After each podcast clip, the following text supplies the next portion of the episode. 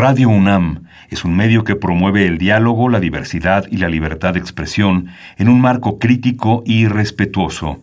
Los comentarios expresados a lo largo de su programación reflejan la opinión de quien los emite, mas no de la radiodifusora. Radio UNAM presenta Perfiles. Un espacio abierto al conocimiento y la crítica de los proyectos universitarios que transforman nuestro país. Conduce Hernando Luján.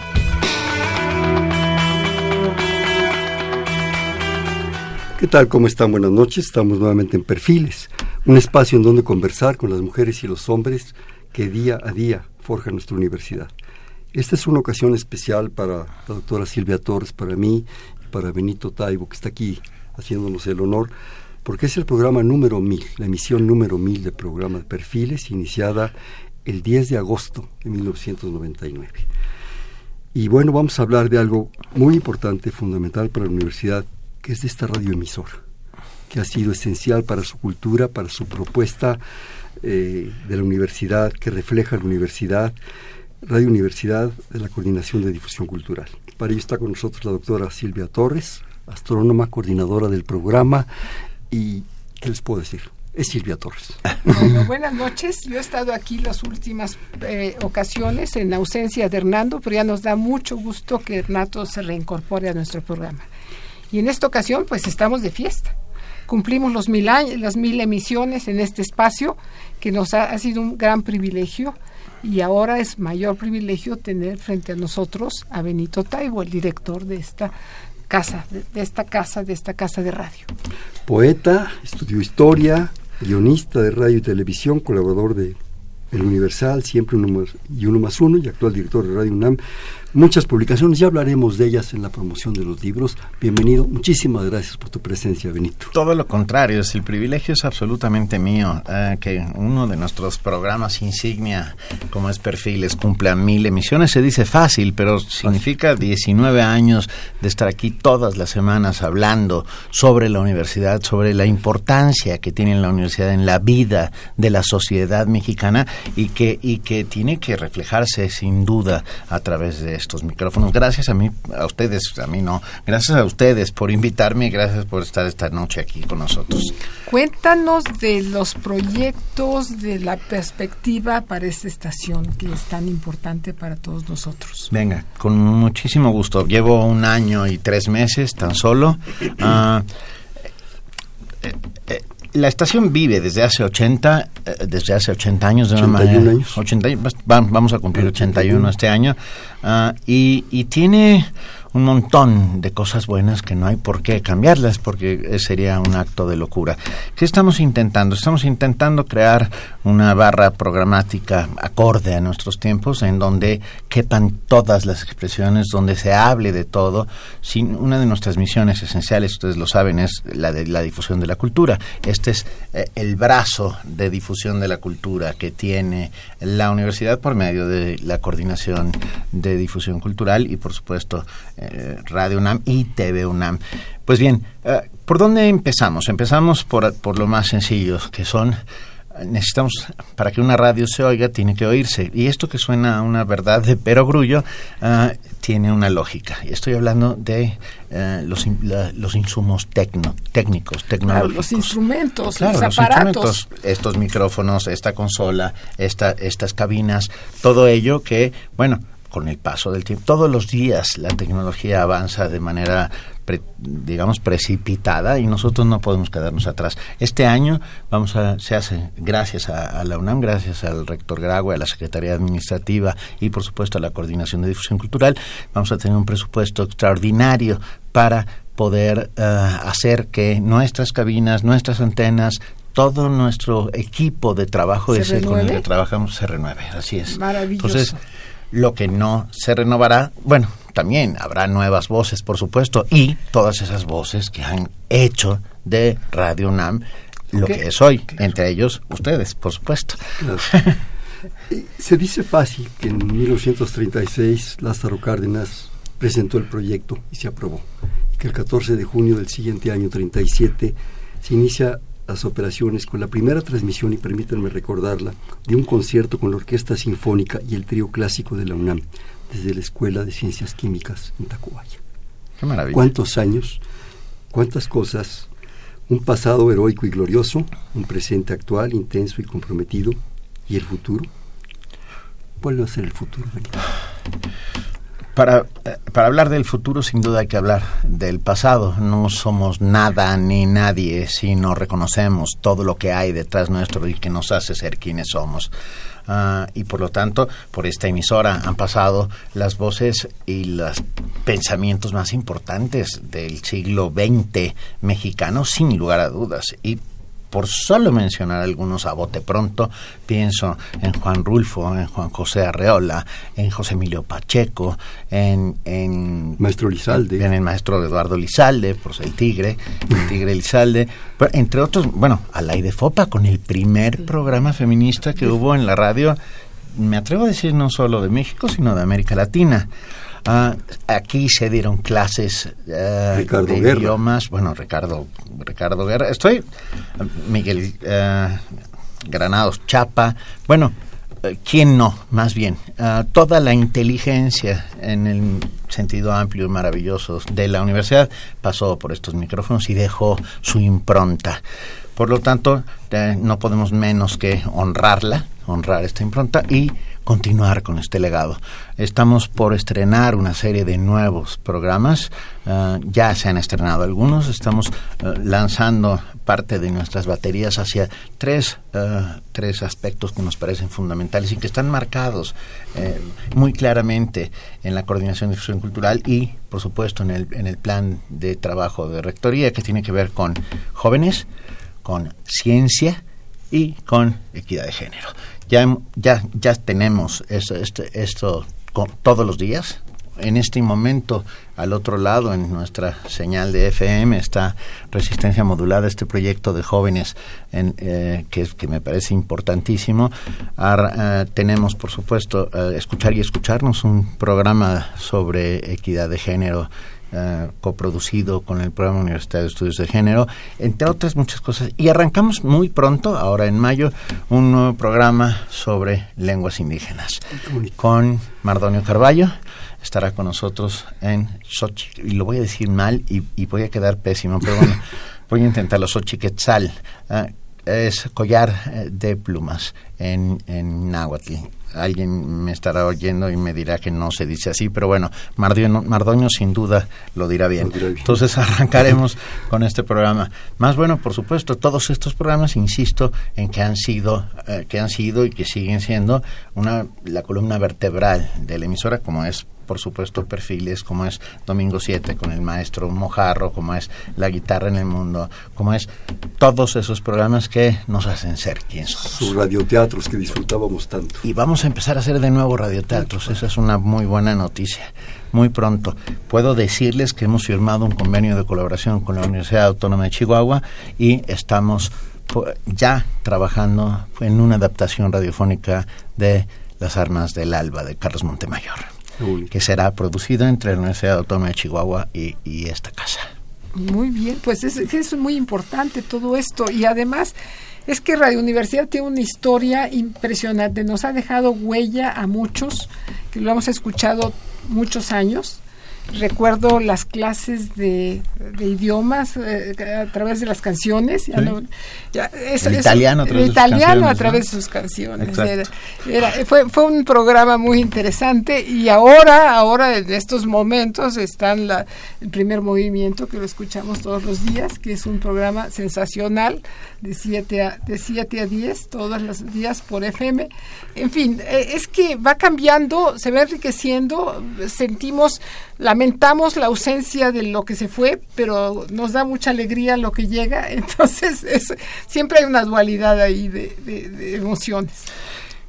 Puedo decirles muy orgullosamente que Primer Movimiento eh, se ha consolidado de tal manera que está entre los 10 eh, noticieros matutinos más escuchados en el Valle de México a pesar de que no es un noticiero. No es un noticiero. Así es, no, es una revista. Especial. Es una revista radiofónica. tiene algo especial.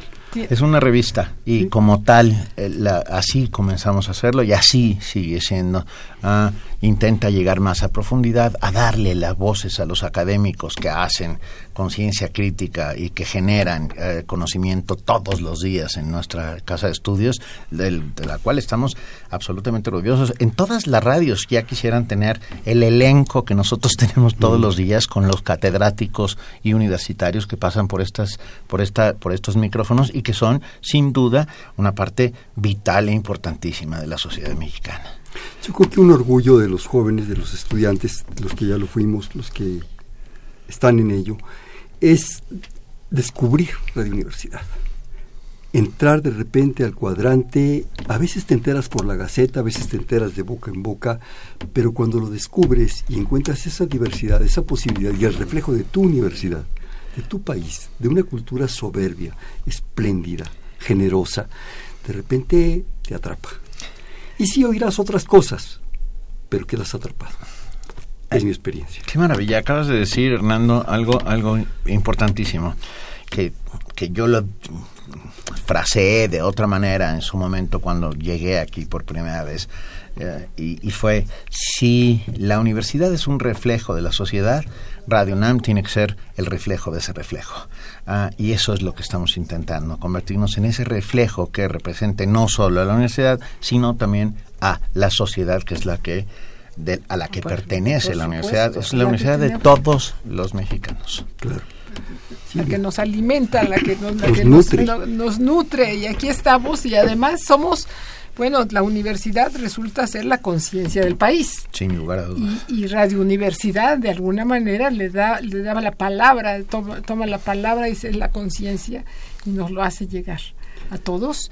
Y claro, los que quieren escucharla, no todos, no todo el mundo quiere escucharlo, pero a los que lo escuchamos y lo disfrutamos es, es maravilloso. Entonces, está muy, muy, muy bien. Ahora, hay quienes lamentan que han disminuido la música clásica. Pero, por cierto, ¿eh? Pero por supuesto, pero además, pero no, no, es que quiero, eh, hay que decir, pues si entra un programa nuevo, pues es, es evidente que, que toma espacios que estaban ocupados, pero, pero cada uno de estos programas es sensacional, es magnífico, es maravilloso que haya variedad de, de temas, que haya variedad de música, variedad de, de conceptos. La eh, diversidad es la esencia de la vida. Sí, ahora hay mucho más preocupación y es muy importante, ya lleva rato, esta eh, atención a las a las otras otras lenguas, las otras culturas que conviven en nuestro país y que las tenemos que conocer y respetar y, y cada vez hacernos más familiares con ellas. Entonces, la, universidad está contribuyendo a todo eso. Hay una contribución en todos los, en todos los aspectos de cultura importantísimos. Sin duda, pero perdón, me quedo. No te, estoy pensando, Es que me lo han dicho muchas veces, me lo han dicho eh, amigos, eh, catedráticos, eh, ya no se programa música clásica. Y perdón, no es cierto, se programa muchísima música clásica. Tengo frente a mí la programación del día de hoy en AM y solo así a primera vista puedo decir que Tuvimos hoy durante la, noche de anoche y hasta este momento a Robert, a, Robert Schumann. Tuvimos a Felix Weinbarter, a Johannes Brahms, tuvimos a Tchaikovsky, tuvimos a Mauro Giuliani, un, de, Rosinianas de, hechas en 1829. Tuvimos, estoy, a Mucio Clementi, un, también de 1830. Estoy solamente viendo música bueno música del renacimiento español italiano del, del álbum Calto, canto mediterráneo. Pietro, Pietro Mascagni también un compositor de principios de siglo. Darius Milhaud la creación del mundo hecha en 1923 o sea Prokofiev Prokofiev, uh, Talis, no como habrán visto, hay mucha, seguimos siendo la casa de la música clásica. Es, que todo eso es muy importante, es, toda esta riqueza, esta, esta variedad, esta oportunidad de distintos, eh, no sé, distintos conocimientos, distintas distribución de, de, de estímulos es, es fundamental. Yo creo, si me permiten, Por favor. que pues sí, la música clásica nos ha llenado. Hemos aprendido muchas cosas con esta música clásica cultemple. Pero Radio Universidad refleja la Universidad Nacional. Exacto. Y eso es una diversidad impresionante de ciencia, humanidades, tecnología, eh, compromiso diario, impacto social, deportes, en fin, Y todas las músicas. todas las músicas. Recordemos una gran época de aquella música folclórica, de que prendíamos y estaba Atahualpa Yupanqui Sí. o Uña Ramos con su quena. ¿sí? Y, y- y era una diversidad. Yo creo que la universidad nos enseña en los libros, en las aulas, mucha cultura. ¿sí? Pero esa gran diversidad de enriquecedora de, de cultura, de reflexión, está aquí. Y en otras instancias de la coordinación. Creo que es importantísimo lo que acabas de decir. A, a mí cada vez que la gente joven me pregunta qué es cultura, o sea, cuando tenemos debates sobre ello. ¿Qué es yo- cultura, yo-? Sí, yo, yo contesto siempre lo mismo, que es esta capacidad intrínseca del ser humano que, que construye pensamiento y que a través de él construye belleza, ah, de hacerse nuevas preguntas. La cultura es una sucesión de nuevas preguntas, no de respuestas. La cultura es esto que se va construyendo todos los días y que genera una nueva pregunta todos los días. De eso se trata. Aquí generamos preguntas. No solo se genera eh, a través de la universidad el conocimiento, también la belleza, eh, sino también el montón de preguntas que tenemos que hacernos para saber a dónde vamos a ir.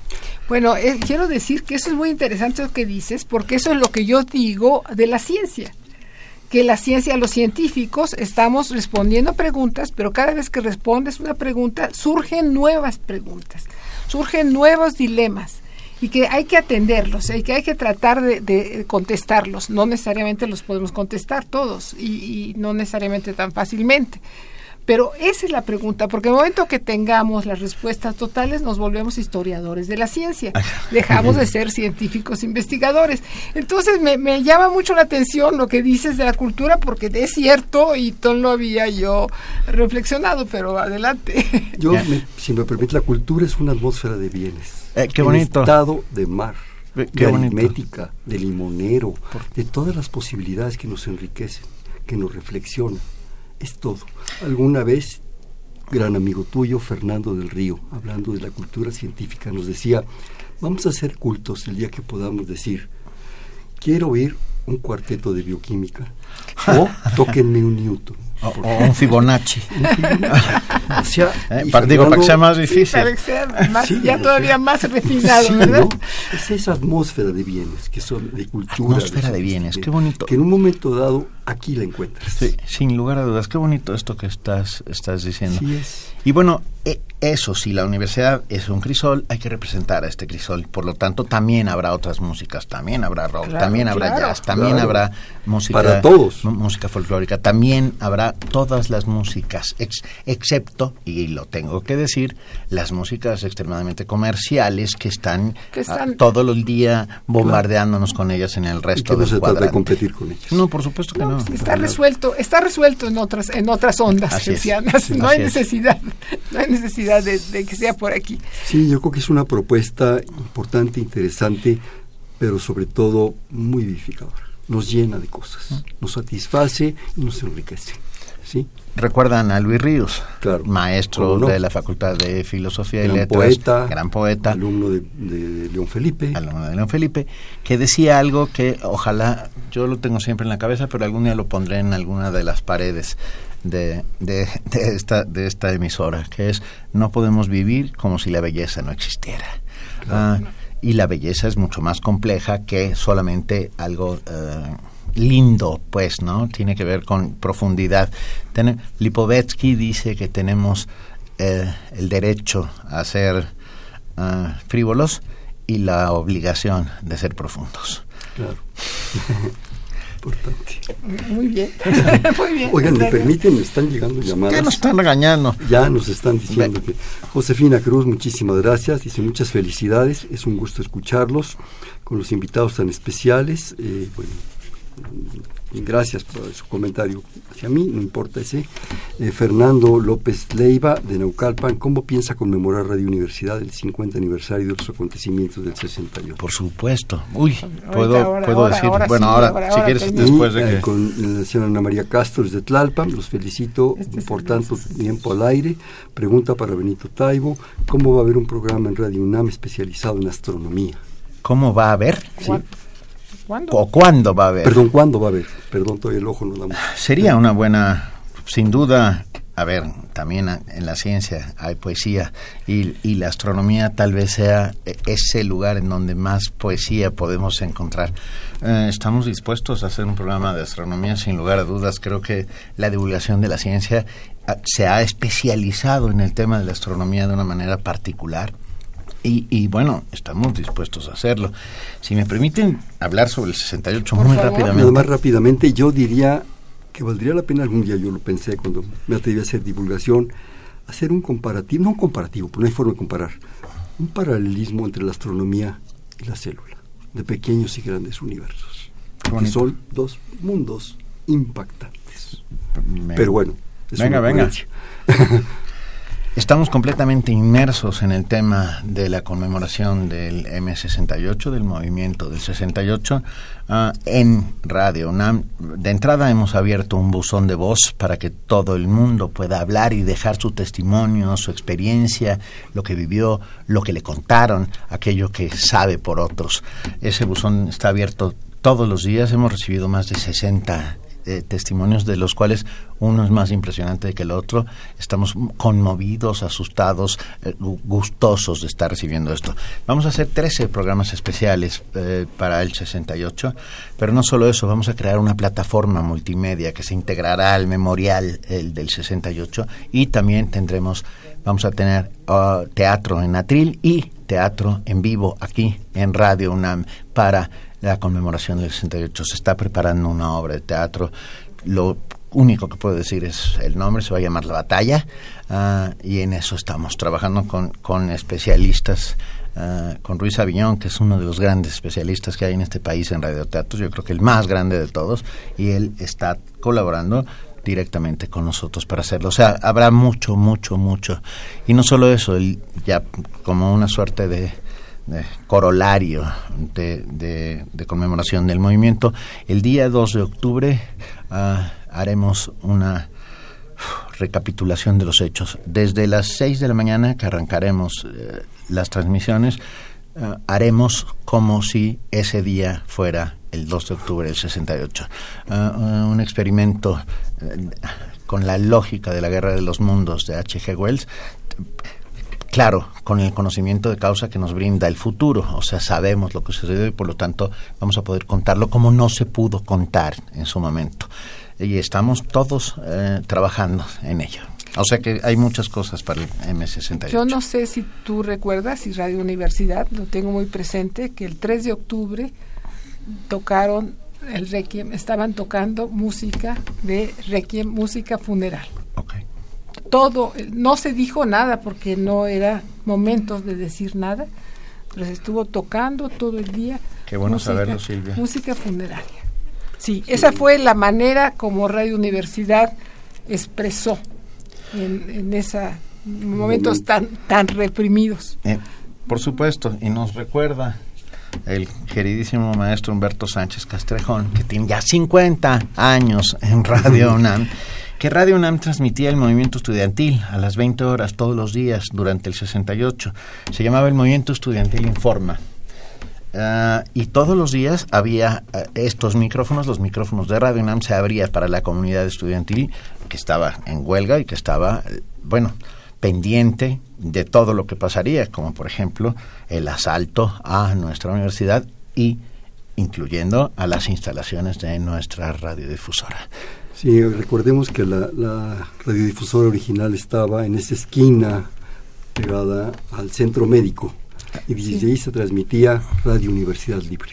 Así es, ah, claro. Radio Universidad Libre transmitía y llegaron los soldados y la tomaron. Así es. Y bueno, se decía que eso le había costado a la universidad el canal de televisión que ya estaba autorizado. Y nos obligaron a venir a esta este espacio que ha sido una magnífica casa. Y nos bajaron la frecuencia, nos bajaron la, potencia, a 5.000 watts. Pero no nos bajaron el alma. No. Esa no, ni el espíritu Por tampoco. supuesto que no. Esa no. Somos resistentes como las cucarachas. este, Silvia, ¿quisieras comentar algo más? En este momento creo que nos toca un, un, corte. Un, corte, ¿sí? Entonces vamos a un corte, por favor. Este es Perfiles, un espacio en donde conversar con las mujeres y los hombres que día a día forjan nuestra universidad. Estamos transmitiendo desde Radio Universidad misma, de la Coordinación de Difusión Cultural, el programa número 1000 de Perfiles. Está con nosotros para ello la doctora Silvia Torres Castilleja de Peinberg, nuestra actual coordinadora, y el actual director de Radio Universidad, el maestro Benito Taibo. Estamos en el 5536 8989. Te repito, 5536 8989. Buenas noches,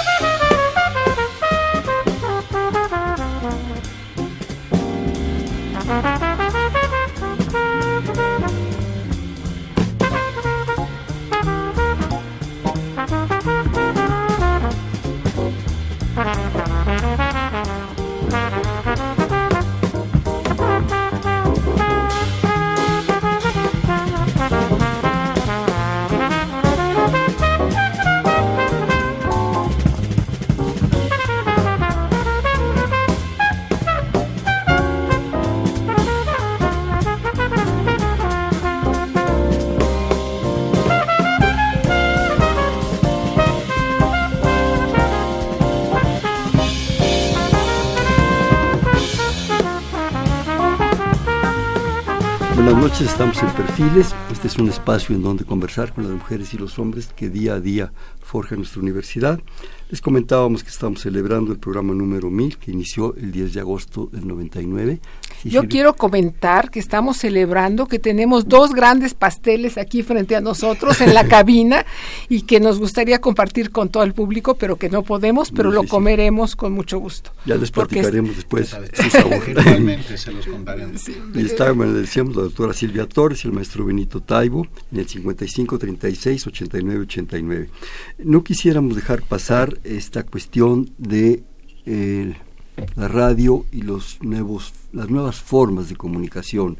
Se ha hablado, lo comentábamos en el corte, que el Internet y los WhatsApps y todo este tipo de cosas van a vencer a la radio. Yo en lo personal no lo creo. Esto es un punto, Benito, y si me permites, y Silvia también, hablar de ese gran compromiso social que siempre ha tenido Radio Universidad frente a las crisis y los momentos sociales, no solo el 68, de otros grandes momentos de esta población. Empecemos por el tema del Internet. Bueno, se habló, recuerden cuando dijeron que la televisión iba a vencer al cine, que, que siempre se está preconizando que, que, algún medio morirá. Y yo permítanme citar a Marshall McLuhan, que desde los 70 decía, el medio es el mensaje, y por lo tanto el medio poderosísimo que lanza el mensaje de la universidad es este radio, Radio UNAM. Ah, estamos adaptándonos a los nuevos tiempos. Esto no quiere decir que cambiaremos. Sin embargo, estamos haciendo otras otras cosas. Ya tenemos una app que ustedes pueden descargar en cualquiera de estos teléfonos inteligentes en el que se puede escuchar la radio por el celular. Pero esto solamente quiere decir que se escucha, se sigue escuchando la radio, solo que por el celular. Ah, se ha hablado, Pero también está, está en internet. Y se está, escucha en internet, se escucha en internet, ya sea la radio en vivo o los programas que han pasado. Entonces, eh, hay esa oportunidad de, de, regresar a, escuchar este programa que te perdiste, entonces lo puedes escuchar en, en Radio UNAM. En todos los casos, sea la, eh, la, plataforma que sea, sigue siendo radio. y yo creo que esa es la parte importante. La radio es este maravilloso eh, medio que nos acompaña eh, y que nos y que, y que nos cobija más que ningún otro y que no solo eso permite eh, elaborar un acto de imaginación constante porque no hay eh, caras, se las ponemos nosotros, eh, la música inunda el alrededor y podemos estar haciendo otras cosas mientras escuchamos la radio. Si estamos viendo la televisión, solo tenemos que tener la mirada fija en un lugar. Creo que la radio seguirá siendo la reina de los medios de comunicación desde mi punto de vista. Y en esta ciudad, donde estamos todos eh, atrapados en el tráfico, resulta que la radio ha revivido porque nos da nos da una esperanza, nos da una alegría, una, un remanso, un remanso, sí, nos mantiene despiertos, nos mantiene atentos de lo que está pasando, que de otra manera, pues, entre tantos, eh, hay que detenerse tantas veces que ya es imposible.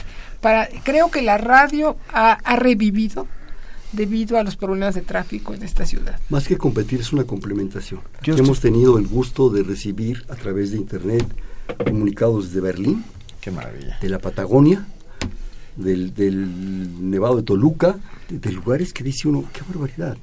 y además lo dicen, estoy oyéndolos en mi computadora. En a mí me tocó uno desde Shanghái, que nos escuchaba desde China y no, bueno, no... ¿No, sería Orson Welles? No, la dama de Shanghái. puede, puede ser, pero la dama de Shanghái, ah bueno, Orson, Chaplin, ¿no? Es de Chaplin, no, la dama de Orson Welles. La dama de Shanghái y Lana Turner, o quién era, no recuerdo. La dama de Shanghái no es... Ok, venga, te seguro tienes toda la razón, pero venga, una trivia de cine, lo cual me parece maravilloso.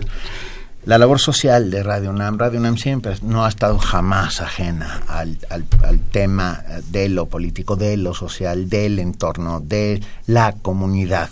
Y, y, bueno, ha cumplido una labor importantísima a lo largo de sus 80 años de vida, la cumplió en 1968, la cumplió durante 1985. Radio UNAM se convirtió en este enlace necesarísimo entre los que necesitaban y los que podían ofrecer algo. Durante semanas enteras esta radiodifusora se volcó en la ayuda a los damnificados, en la ayuda, en la búsqueda de desaparecidos. Uh, y, bueno, fue ejemplar, como casi todo lo que hace la universidad, que a mí me parece de una ejemplaridad, ejemplaridad uh, uh, francamente emocionante, ¿no?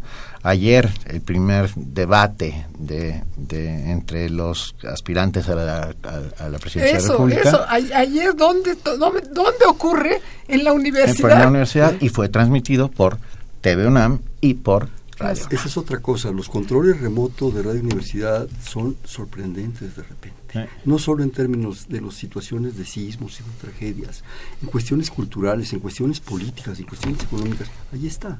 ¿Sí? ¿Sí? pero ¿por qué seleccionan como un espacio neutral donde pueden llegar a toda la sociedad a Radio Universidad, a, a, a, la, la minería, a minería, Palacio, al Palacio de Minería, que es la universidad, es la casa de la universidad. Entonces es maravilloso eso, me, te hace reflexionar la importancia que tiene esta universidad para el país. ¿Será que se quisieron comparar con los aerolitos? Puede ser. La universidad es un pequeño país.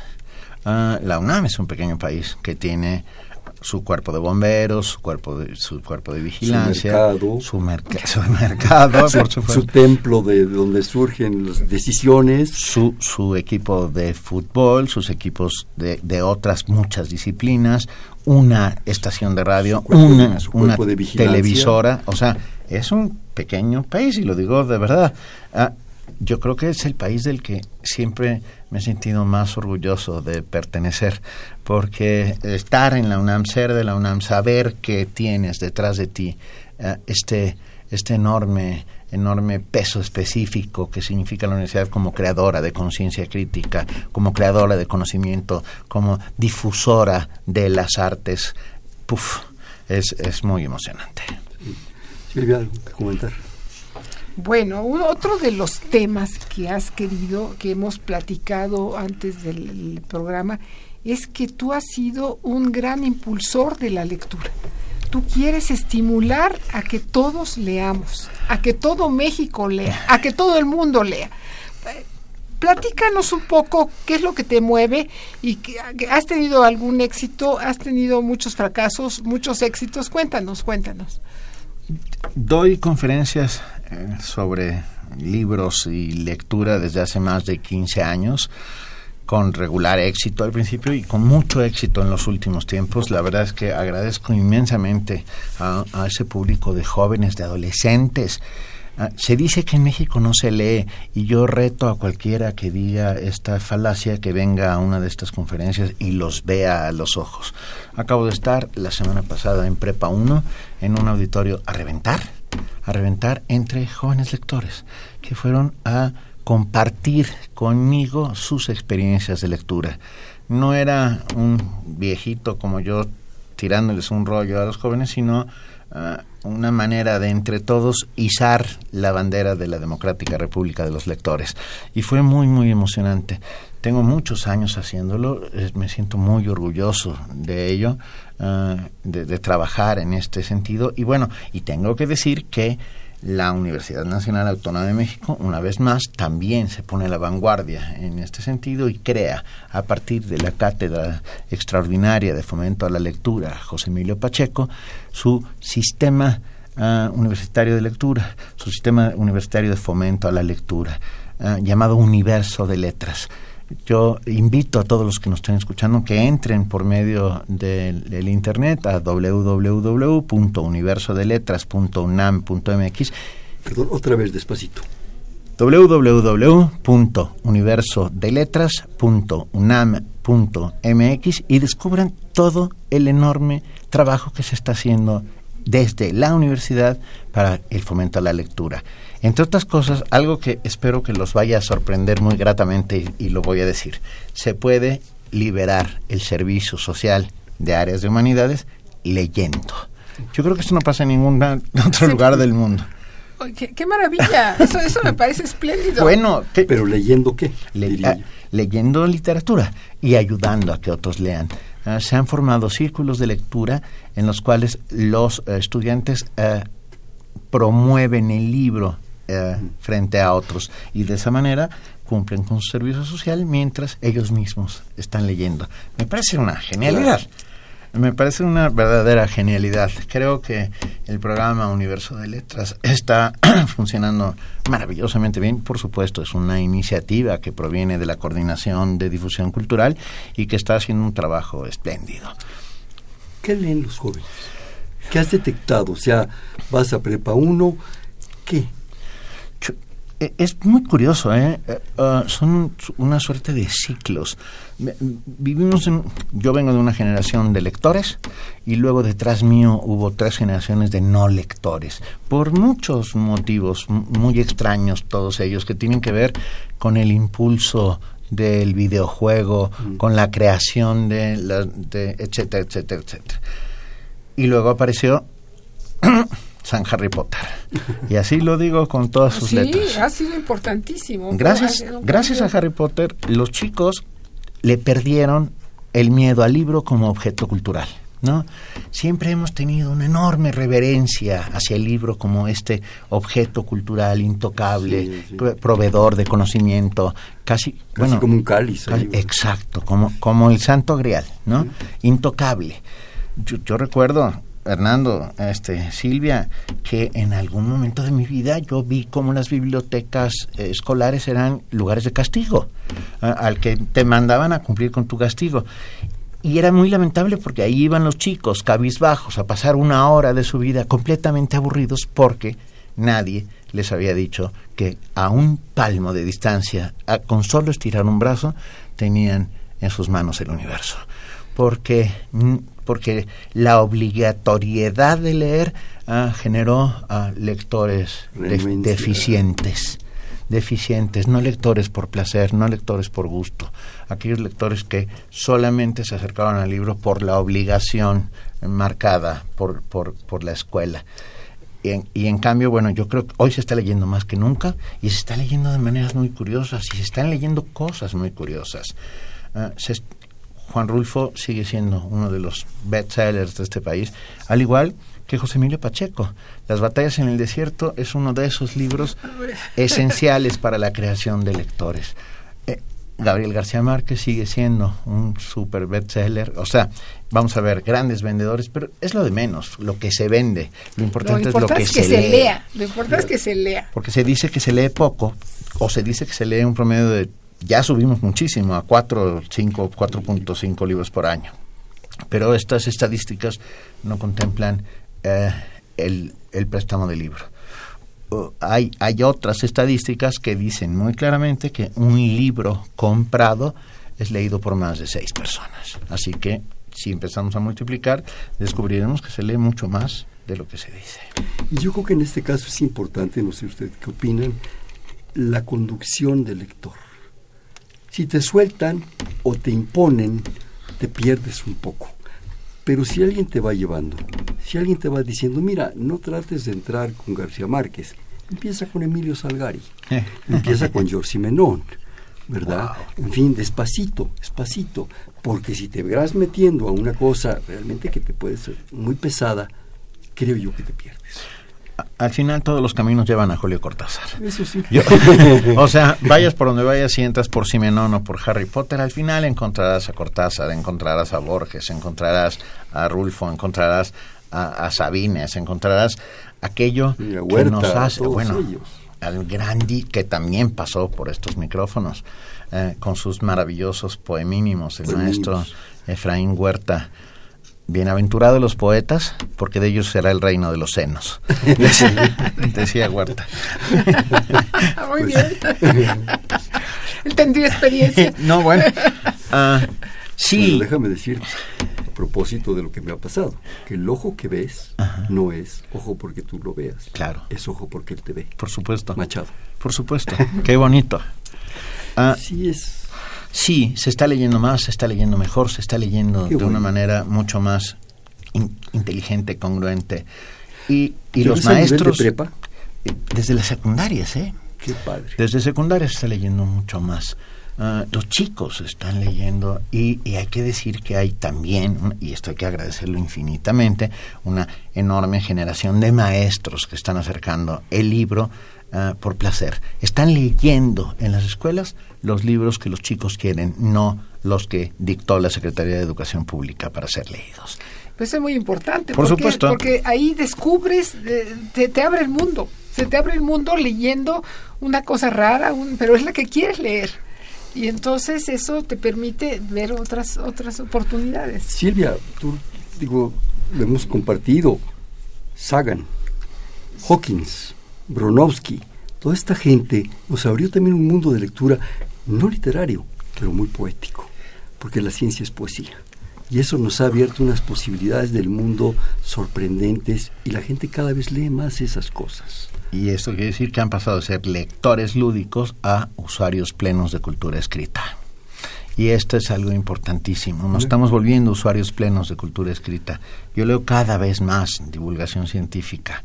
Yo leo cada vez más ensayo. Eh, eh, y ya no tanto novela, que la he leído toda mi vida, desde que soy un niño. Pero bueno...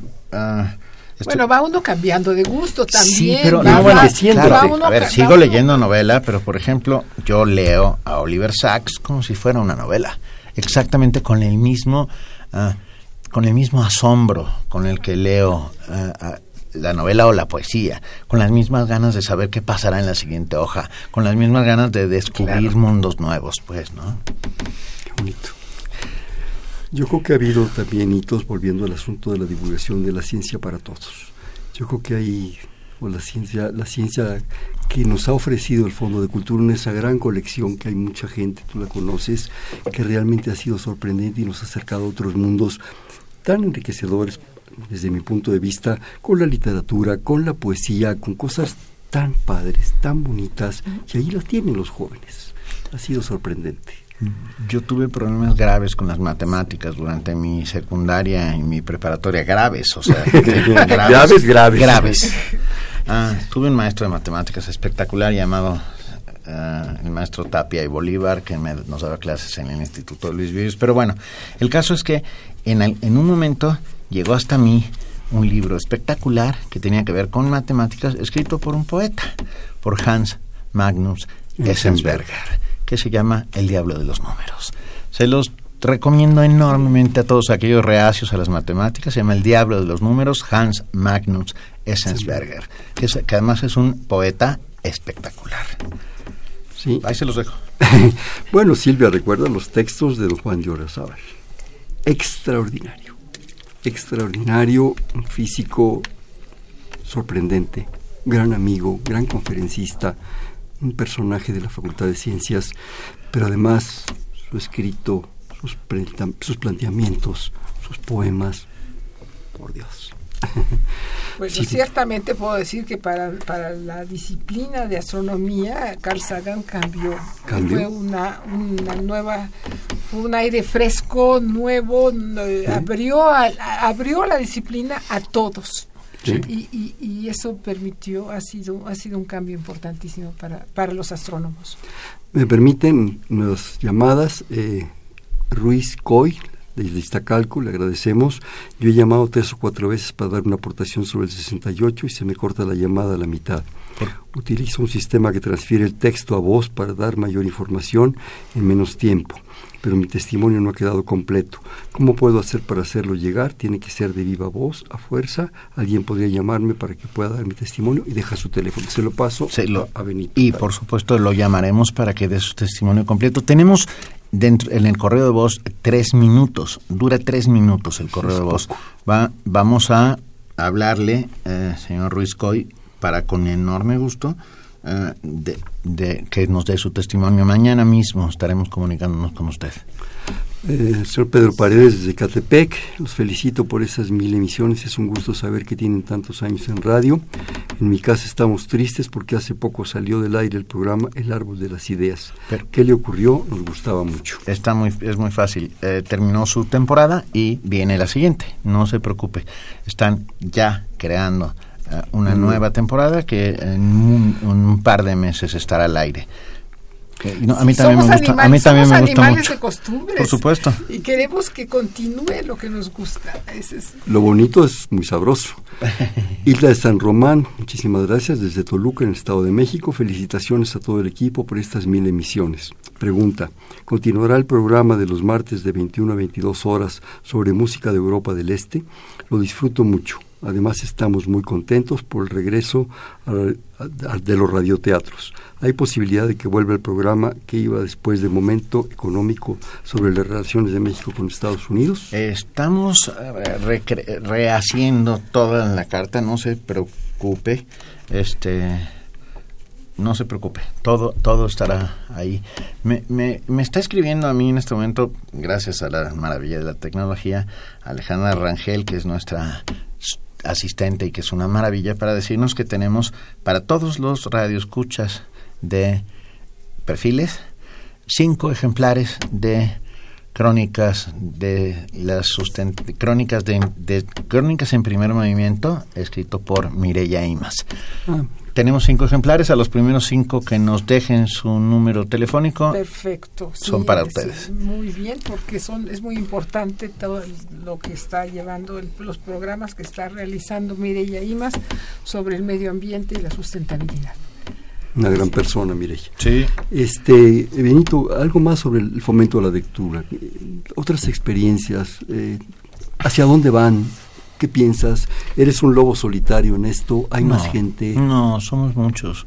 Somos muchos y que han trabajado a la sombra uh, mucha gente desde hace muchos años, de una manera continuada, maravillosa. Uh, espectacular, casi casi como una suerte de cruzada laica, ¿no? Uh, está lleno de promotores de lectura. El país que están haciendo un esfuerzo increíble para hacer que los libros se acerquen a las personas. Yo digo que el, mejor sistema de fomento a la lectura que existe es que los libros sean accesibles, que puedan, que todos podamos llegar a ellos, que cuesten lo suficientemente poco para que no sea una merma a nuestro bolsillo ni a, ni a nuestra economía, ni a la economía familiar. Eh, cuando logremos eso, podremos aspirar a un país de lectores. Y me voy a regresar y a contradecirme. para poder tener un país de lectores, primero tenemos que tener un país de justicia. Necesitamos un país donde la justicia social sea un hecho, donde eh, no haya corrupción, donde la impunidad sea desterrada, donde eh, todos tengan las mismas oportunidades, donde el hambre sea solamente una mala leyenda. A partir de ese momento, preocupémonos por un país de lectores. Mientras tanto, vayamos construyendo el resto. Bueno, es simultáneo, porque, porque necesitamos, estos lectores son los que nos van a ayudar a construir el país más justo. Por supuesto. Un, país de ignorantes nos lleva a, continuar en, esta desigualdad que no que no parece que lo veo yo por hecho de alguna manera pues pero para construir un país completo de lectores primero desterremos toda la, todos los malos vicios que hay en él no que no haya pobres en pobreza extrema para luego poder dotarlos de libros, pero primero tenemos que abatir la pobreza extrema, pues, ¿no?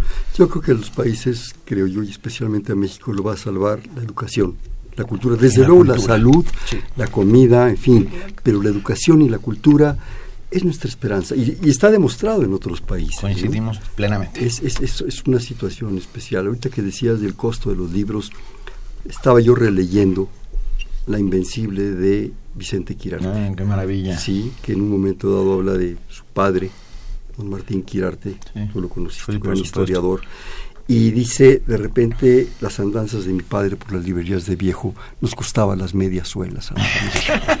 qué, bonita frase. Qué, bonita frase. Vicente, digo. No, Vicente es un genio. Y también otro de los que ha pasado por aquí. Sí, sí, que ha hecho escuela, ¿no? Claro. Nos quedan escasos eh, cuatro minutos. Yo quisiera bueno, que ustedes lo hicieran, un agradecimiento, Silvia, a toda, a toda, a toda esta comunidad, ¿sí? De, gente, de, de, compañeros, ¿sí? que han hecho posible estas emisiones, por favor. Definitivamente tenemos que agradecer a todos los colegas que han sido generosos, que han venido a esta radiodifusora a, a charlar sobre sus proyectos, sobre sus trabajos, sobre sus actividades porque este programa lo que ha sido es tratar de mostrar toda la variedad de actividad, la diversidad de actividades que se realizan en esta universidad. Entonces a los científicos les pedimos que vengan y les hacemos encarecidamente, les pedimos que lo que traten de explicar su trabajo en lenguaje sencillo. Eso les cuesta mucho mucho, ¿eh? mucho. Es un esfuerzo extraordinario y a los y a los colegas de, ciencias sociales pues eso lo saben hacer muy bien y a los de humanidades también les cuesta trabajo no crean que no porque porque están acostumbrados también a manejar niveles muy elevados. Entonces tenemos que buscar que sea sencillo que podamos explicarle a, la persona común y corriente que nos hace favor de escucharnos qué es lo que hacemos aquí. Y nos han, han colaborado muchos, todos, nadie, nos ha, nadie se ha negado y eso tenemos que agradecerlo en todas las disciplinas, en todos los departamentos, los institutos, las facultades y pues aquí estamos. Y yo también, si me permiten, quisiera darle las gracias a Humberto que está ahí enfrente. Muchas gracias Humberto, a Alma que está de este lado, a Maripaz, a todos los jóvenes productores que han pasado, a Katiuska, en fin, y al gusto de haber conocido a diversos directores. Ahorita los tenemos a ti, que nos han apoyado siempre, con su afecto, con su cariño, a las gentes de vigilancia, a todos. Realmente esta ha sido nuestra casa, cada semana al principio era dos veces por semana, nos han acogido, nos han cobijado, nos han enseñado. Y yo creo que hay que tener un poquito de humildad para aprender de toda esa gente maravillosa. Yo, yo no puedo resistirme a aplaudirlos. Al maestro Hernando Luján, de verdad, un aplauso. Por favor, de verdad, claro que sí, a la doctora Silvia Torres Castilleja, muchísimas gracias a los dos por hacer este esfuerzo en el que la universidad es el protagonista de nuestros mejores esfuerzos. En la producción a Rocío García Rocha y, por supuesto, en la operación técnica a don Humberto Sánchez Castrejón, desde hace tantos años aquí en Radio UNAM. Es para Radio UNAM un todos ustedes son un orgullo. Somos la universidad. Eso, eso, eso dice todo. Y bueno, nos quedan un par de minutos, minuto y medio. No perdamos la tradición. Vamos a jugar un bote pronto. Una palabra y una respuesta. Universidad. Puma. Todo. Radio UNAM. Ah, experiencia sonora. Ah, pues son las voces. Cultura. Pregunta. Pues una gran aspiración. Cultura universitaria. Uy, una maravilla. Silvia. No sé, es lo que nos alimenta. Este México nuestro. Tiene que cambiar. Pues estamos con grandes expectativas. ¿Y la UNAM? Y la UNAM eh, tiene que seguir siendo el faro que nos guíe. Silvia. Sigue siendo la conciencia de este país. El futuro.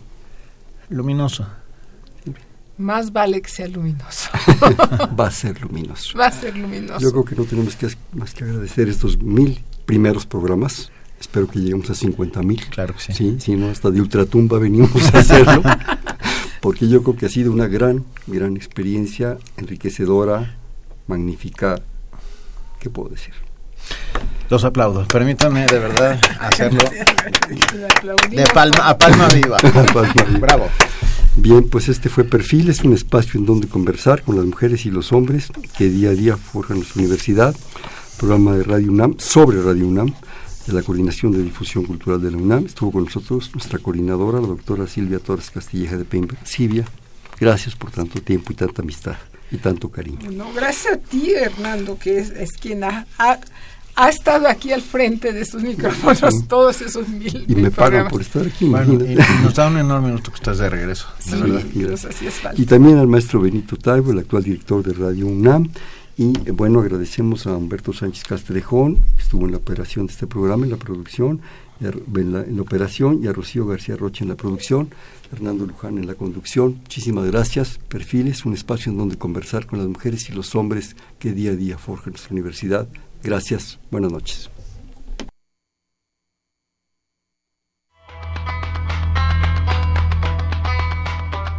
Perfiles, un programa de Radio UNAM.